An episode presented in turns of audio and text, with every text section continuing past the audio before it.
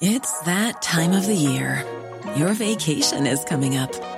You can already hear the beach waves, feel the warm breeze, relax, and think about work. You really, really want it all to work out while you're away. Monday.com gives you and the team that peace of mind. When all work is on one platform and everyone's in sync, things just flow wherever you are. Tap the banner to go to Monday.com.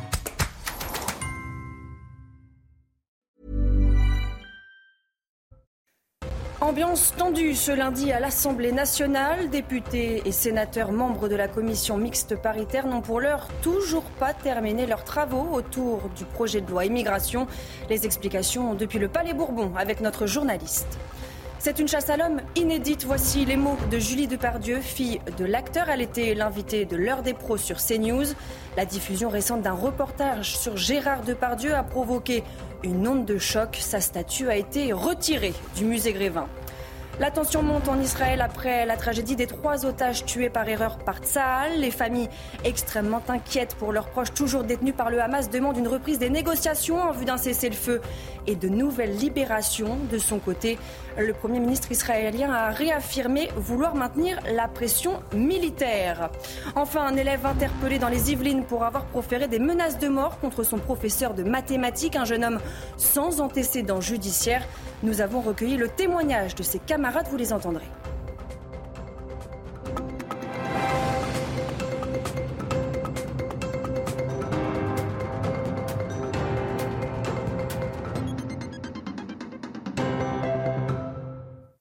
Bonsoir à tous, bienvenue sur CNews. Je suis ravie de vous retrouver pour l'édition de la nuit. À la une, la commission mixte paritaire s'est réunie ce lundi à 17h. Les parlementaires devaient trouver un accord sur la loi immigration, une réunion dans une ambiance compliquée. Elodie Huchard, la séance a été suspendue à plusieurs reprises.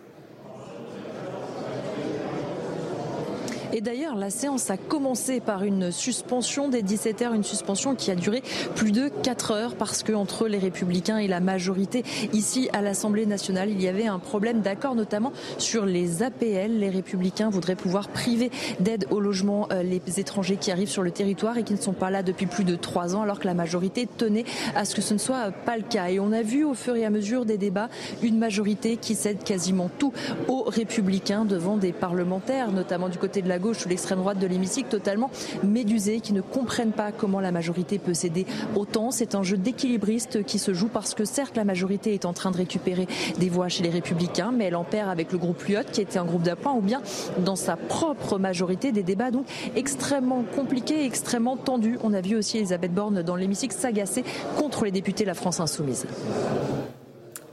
Merci beaucoup, Elodie Huchard. Merci à, Charles Pousseau qui vous accompagne à Usaï.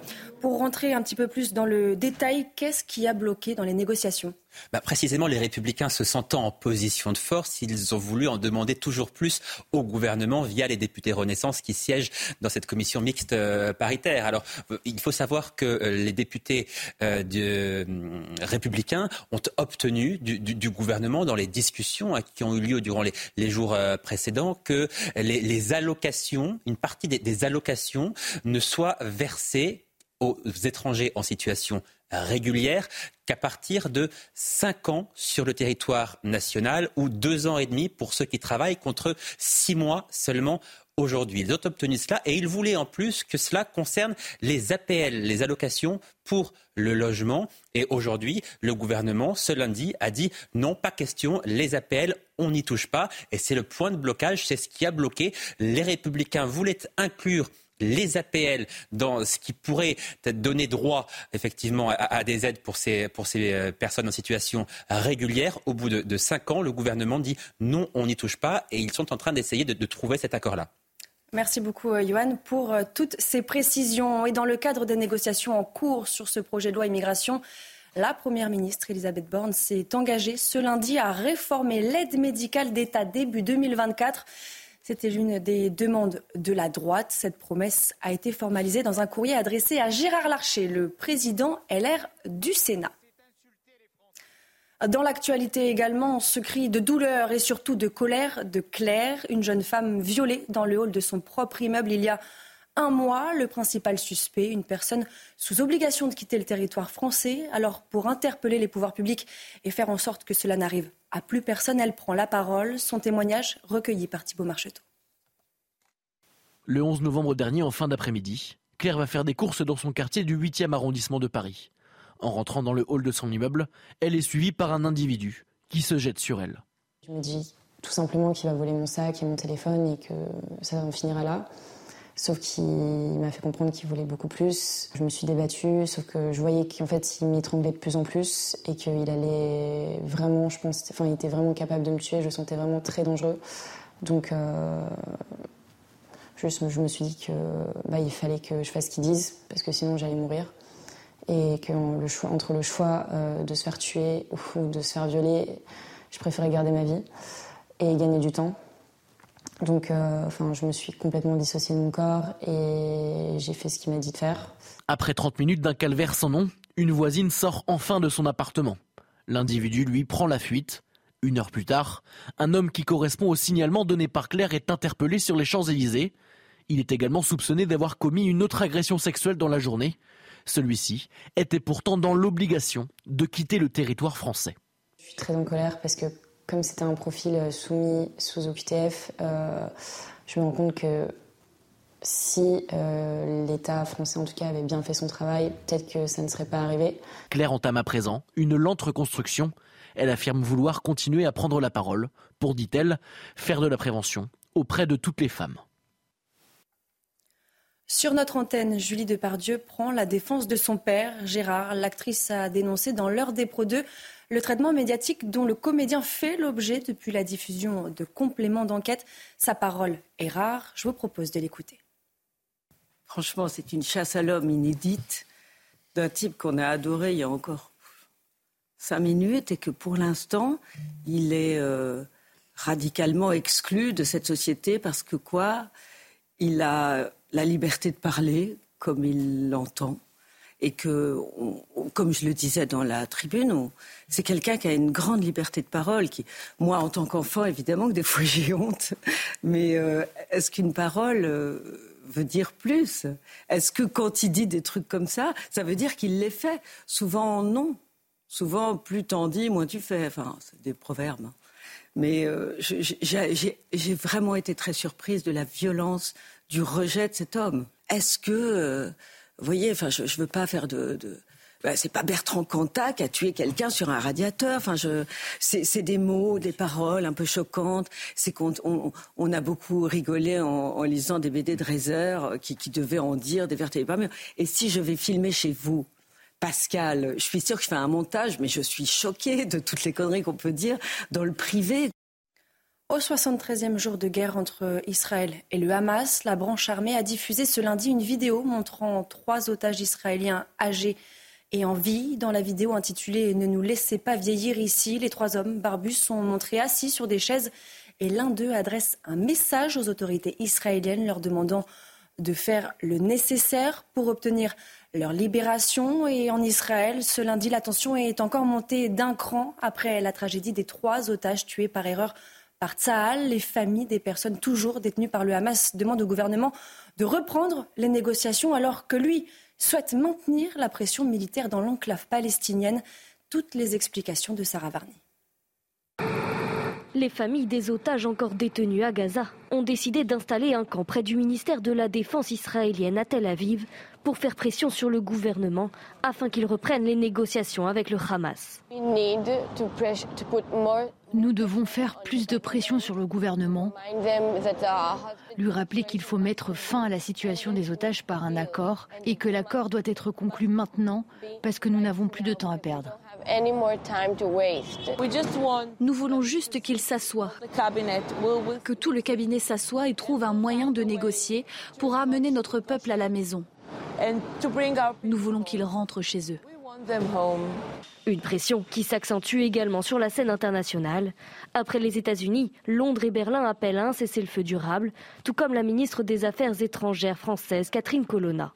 Après la mort des trois otages tués par erreur par Tsahal, le chef de l'armée israélienne s'est exprimé devant ses troupes. Vous voyez deux personnes, elles ne vous menacent pas, elles ne sont pas armées, elles ont les mains levées et sans chemise. Prenez deux secondes.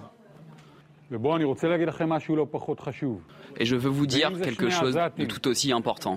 Si ce sont deux Gazaouis avec un drapeau blanc pour se rendre, on leur tire dessus? Absolument pas. Absolument pas. Ce n'est pas de salle. Écoutez. Le Premier ministre israélien Benjamin Netanyahou a affirmé de son côté avoir le cœur brisé, mais souhaite maintenir la pression militaire sur le Hamas, ne laissant pour le moment aucune ouverture aux négociations. Tout en restant ferme sur son opposition au mariage homosexuel, le Vatican autorise officiellement la bénédiction des couples de même sexe, à condition qu'elle intervienne en dehors des rituels liturgiques.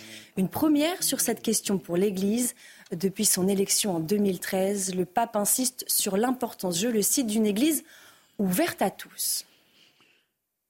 Un lycéen interpellé dimanche à son domicile pour avoir proféré des menaces de mort contre son professeur de mathématiques, un jeune homme sans antécédent judiciaire avec qui le professeur menacé indique n'avoir jamais eu de conflit. Les menaces accompagnées d'une photo du professeur ont été postées sur le réseau social Instagram ce samedi.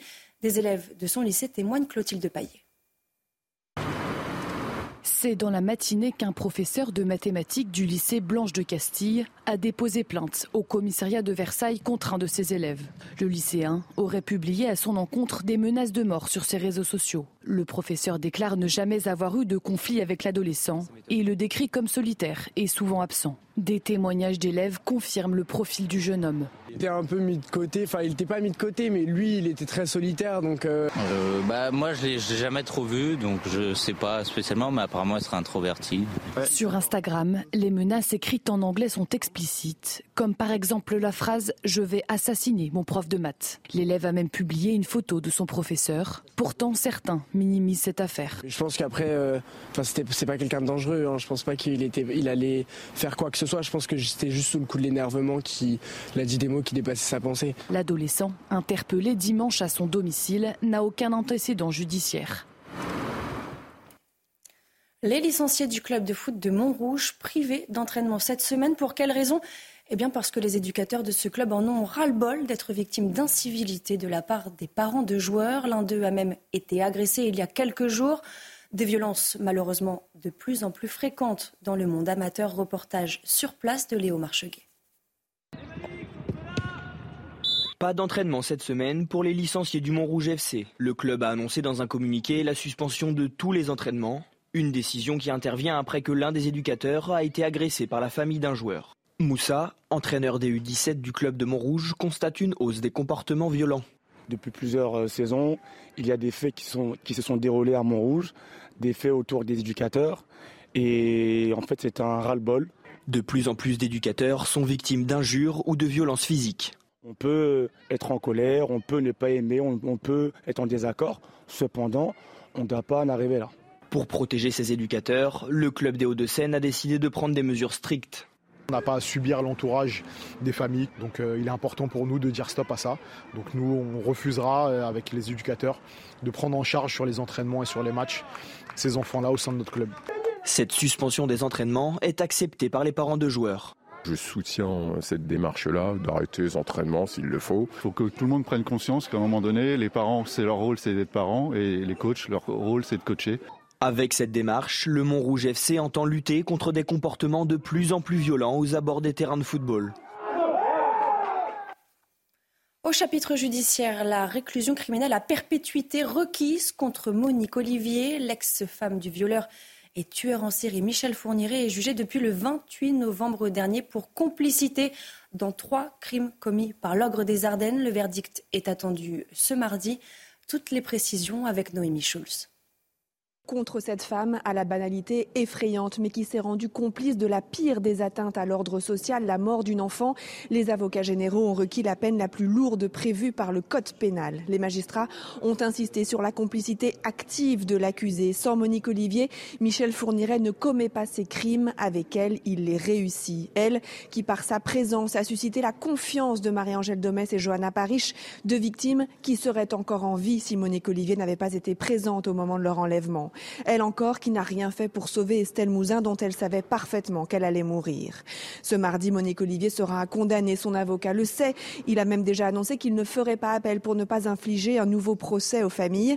Mais maître Delgenès, qui défend Monique Olivier depuis 20 ans, a rappelé aux jurés que sans les aveux de sa cliente, ce procès n'aurait jamais eu lieu. Les familles seraient toujours dans l'attente. Dans ces trois affaires, on n'avait rien aucune preuve. Il faut, dit-il, reconnaître cette humanité qui s'est exprimée. L'accusé aura une dernière fois la parole avant que la Cour ne se retire pour délibérer. Cela ne vous a certainement pas échappé, mais cette année encore, eh bien, Noël restera placé sous le signe de l'inflation. Champagne, foie gras, saumon fumé risque de ne pas être sur toutes les tables le soir du réveillon. Regardez ce reportage de Fabrice Elsner, c'est la Gruyère et Godéric B. C'est à combien de kilos 34 Oh la vache À l'approche de Noël, faire les courses devient compliqué. Pour le repas, certains doivent se serrer la ceinture. On va essayer de manger bien, mais c'est difficile de manger bien pas dépensant beaucoup d'argent. On va partager. D'habitude, on va dire que je mettais le plus, moi. Et eh bien cette année, on va partager. D'autres cherchent des alternatives au repas traditionnel. On va juste manger du poulet avec la pomme de terre. J'ai déjà prévenu les enfants, mais bon, eux ils comprennent pas. Ils se disent, euh, bah, maman elle va ramener euh, la dinde à la maison pour Noël comme chaque année, mais cette année euh, ce ne sera pas possible. Et les commerçants constatent bien la différence avec les autres années. Les clients avant regardaient pas trop, surtout sur des marchés comme ici les Moineaux dans le 92, mais là énormément. Ils regardent beaucoup plus, ils nous demandent des fromages en promo, est-ce que vous avez des fromages pas trop chers? On a un panier moyen de 20 euros. vraiment, on sent que le, budget est moindre. Ils doivent donc trouver des solutions pour vendre comme la mise en place de promotions. Il a 4,90 en méga promo et pour du reblochon cette saison, c'est très très rare d'avoir des grosses promos dans le reblochon. Une partie des Français préfèrent donc se passer de certains produits Selon l'Institut Nielsen IQ, les ventes de champagne ont chuté de 21%, tout comme celles du foie gras qui ont dégringolé de 31% depuis 2022. Et puis c'est l'actu sport du jour, le tirage des huitièmes de finale de la Ligue des Champions. Alors qui sera l'adversaire du Paris Saint-Germain? C'est tout de suite dans le JT Sport. Et on ouvre donc ce journal des sports avec le tirage des huitièmes de finale de la Ligue des Champions et le Paris Saint-Germain affrontera donc les Espagnols de la Real Sociedad. Le match aller aura lieu le mercredi 14 février au Parc des Princes. Le match retour le mardi 5 mars 2024 au Pays Basque. Une rencontre à suivre bien sûr sur Canal+. On retrouve euh, Louis Vix présent à Nyon pour ce tirage. Contrairement aux années précédentes, le Paris Saint-Germain a donc hérité d'un tirage plutôt clément ici à Lyon, au siège de l'UEFA. Pas de Bayern Munich, ni de Manchester City ou de Real Madrid, mais la Real Sociedad, l'équipe que quasiment tous les deuxièmes de poule auraient aimé affronter. Ce sera le cas du PSG. Le président, Joaquin Aperibay, euh, a longtemps cru ne pas pouvoir se rendre euh, à Lyon en raison d'une météo capricieuse. Il est finalement arrivé bien après le tirage pour s'arrêter. Le président de la Real Sociedad à notre micro. Primero que me gustaría decirte es que no, no tiene suerte, ¿no? No, no hemos tenido suerte. El más difícil de todos era el PSG. Nos ha tocado, pero intentaremos ganar. Es un, va o sea, un rival de los mejores que hay en Europa, ¿no? Pero bueno, pero un partido, pues eh, siempre hay sorpresas, ¿no? Intentaremos que la sorpresa seamos nosotros et voir si podemos ganar. L'équipe, bien sûr, qui a révélé Antoine Griezmann et qui a comme capitaine Mikel Oyarzabal, qui est considéré comme une légende du club. Euh, un jeu tourné vers l'offensif qui posera des problèmes au Paris Saint-Germain, mais qui devrait laisser également des espaces à Kylian Mbappé, Ousmane Dembélé, aux attaquants du PSG, d'en profiter dès le match aller, si possible, au début du mois de février. Et en Ligue Europa, les clubs français ont eu moins de réussite. Le Stade Rennais affrontera le Milan AC. Toulouse fera face à un autre géant d'Europe, le Benfica Lisbonne. Les Lensois, eux, reversés de Ligue des Champions, se déplaceront en Allemagne pour affronter Fribourg. Enfin, l'Olympique de Marseille affrontera les Ukrainiens du Shakhtar Donetsk. Un tirage compliqué, mais pas insurmontable pour Jean-Pierre Papin. On l'écoute. Oui, tirage compliqué. Hein. On va jouer le champion d'Ukraine, euh, qui a une expérience euh, européenne euh, absolument incroyable. une équipe qui a fini troisième de, son groupe de Champions League en battant le Barcelone. Donc, ça sera un match compliqué, oui, ça c'est sûr. voilà, l'équipe d'aujourd'hui a beaucoup de qualité. on est en train de revenir au classement. le coach a donné sa petite patte. maintenant, on va se reposer et la trêve et puis on prendra avec attention cette équipe du Shakhtar qu'on sait très difficile à jouer, mais il n'y a rien d'impossible. Pour trouver la France qui gagne, il faut aller en handball. Ce dimanche, les Bleus ont remporté pour la troisième fois le titre de championne du monde. Et ce lundi, la délégation française a été reçue à l'Elysée par le président de la République, Emmanuel Macron a rendu hommage à leur entraîneur Olivier Crumbles, présent sur le banc lors de tous les sacres de l'équipe de France. Le président en a aussi profité pour fixer un Nobel objectif à cette équipe pour Paris 2024. Écoutez. Mais surtout, je veux dire, vous n'avez pas simplement gagné une grande finale, vous avez fait une grande compète et fait inédit pour vous sans jamais perdre un match. Et donc, chapeau au carré. Chapeau à vous. Et donc, euh, je voulais vous dire qu'on sera là pour la prochaine médaille du coach et la vôtre. Et cette médaille, avec le rouge à lèvres, on les veut à domicile. Donc j'étais super fier du rouge à lèvres en Norvège, mais maintenant on le veut en France pour les Jeux olympiques et paralympiques. Ambiance tendue ce lundi à l'Assemblée nationale. Députés et sénateurs membres de la commission mixte paritaire n'ont pour l'heure toujours pas terminé leurs travaux autour de projet de loi immigration. Restez bien avec nous, toutes les explications à suivre sur CNews. Retrouvez tous nos programmes et plus sur cnews.fr.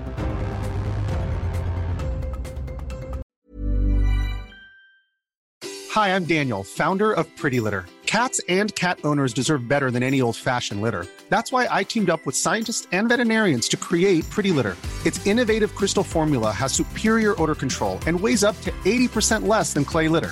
Pretty Litter even monitors health by changing colors to help detect early signs of potential illness. It's the world's smartest kitty litter.